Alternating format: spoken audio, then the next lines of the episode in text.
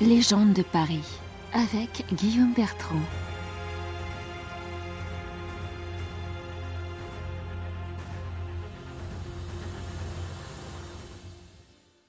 Qui ne connaît pas au cœur de Paris la fontaine des Innocents, point de ralliement de toutes les âmes en peine du quartier des Halles? Or, bien peu savent qu'il se trouve à l'emplacement du plus grand cimetière du Vieux Paris, le cimetière des Saints Innocents. Jusqu'à la Révolution française, ce cimetière au cœur même de la ville accueillait les morts de 22 paroisses environnantes, mais aussi ceux de l'Hôtel-Dieu, les non réclamés de la morgue, les pestiférés, tous ceux qui ne sont rien et dont personne ne veut. Les fosses atteignaient 6 mètres de profondeur pour 1500 corps superposés. Afin de désengorger les fosses saturées, les ossements secs étaient placés et entassés dans des pourrissoirs, les combles de la charpente du mur d'enceinte. On raconte que la table des innocents avalait un cadavre en 9 jours de bien curieuses histoires s'y seraient déroulées. On disait que les morts pouvaient sortir de leur tombe pour défendre ou attaquer le passant, et que si vous trébuchiez sur un crâne oublié, vous provoquiez la fureur des trépassés. Oh, il est vrai que certains morts ont été enterrés un peu vite. La médecine légale n'existant pas, les états de mort apparente comme le coma, le coma éthylique, l'hypotension, l'hypothermie ont amené certains à se réveiller du fond de la fosse en tentant de s'en échapper. Ces morts encore vivants ont marqué profondément l'imaginaire de la population. Comme ces trois femmes retrouvées un matin de 1215, nues, couchées dans la neige. On s'empressa de les recouvrir et de les ensevelir. Mais d'un coup, elles se réveillèrent du fond de la fosse. Elles expliquèrent avoir bu plus que de raison dans une taverne et ne pouvant payer leur dû, l'aubergiste leur avait pris leurs vêtements et les a jetés à la rue. Ivres et transis de froid, elles s'écroulèrent et prirent l'apparence de véritables cadavres. En 1594, on parla dans toute la ville du fantôme des innocents. La foule s'y portait à la tombée de la nuit pour entendre l'esprit se plaindre, appeler ses parents et fulminer contre Henri IV. Finalement, il fut démasqué. C'était un individu caché dans un caveau, la tête dissimulée sous un chaudron. La journée, le cimetière est un grand lieu de vie. Les galeries des arcades servaient des chopes aux écrivains publics, lingères, bonimenteurs et autres marchands des halles. Les prostituées prospéraient en consolant le veuf et l'orphelin, et de nombreux voleurs à la tire se mêlaient aux processions en deuil. Les animaux livrés à eux-mêmes y étaient très nombreux. Les cochons déterraient les cadavres et les chiens déféquaient sur les sépultures. Le cimetière avait son éclairage public, la lanterne des morts, surplombant la tour Notre-Dame-des-Bois. Elle servait à faire fuir les repris de justice qui venaient s'y échapper la nuit et les receleurs de cadavres qui venaient s'y approvisionner.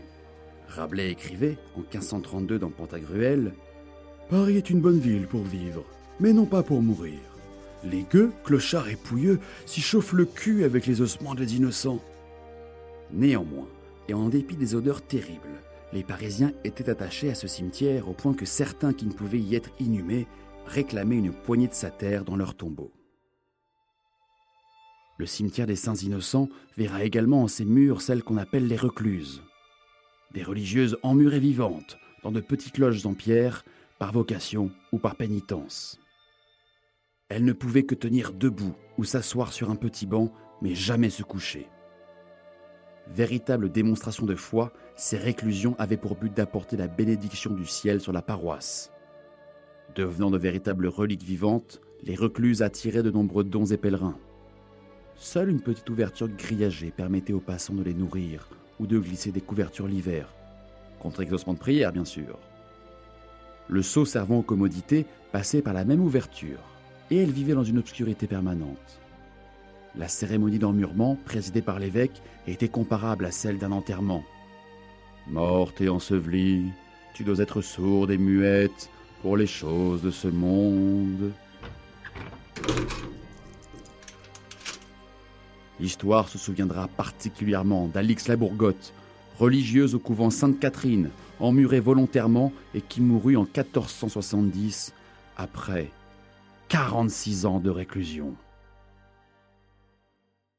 À la fin du XVIIIe siècle, la situation hygiénique du quartier n'est plus tenable. François Poutrin, le dernier fossoyeur, estime avoir inhumé plus de 90 000 dépouilles en 30 ans. Les fosses débordent, les morts s'empilent sur plus de 2 mètres. Le lait tourne, le vin devient vinaigre, et une odeur de mort flotte en permanence au cœur de Paris. Une nuit de 1780, le mur de la cave d'un restaurateur rue de la Ferronnerie cède sous le poids des cadavres. Les corps en décomposition infestent l'ensemble de l'immeuble. Cet incident provoque la fermeture du cimetière et le Parlement ordonne sa destruction. L'évêque donne sa bénédiction pour le transfert des ossements dans les anciennes carrières souterraines. Le transfert a lieu de nuit à la lueur des torches. On exhume les morts des fosses, on les descend du pourrissoir.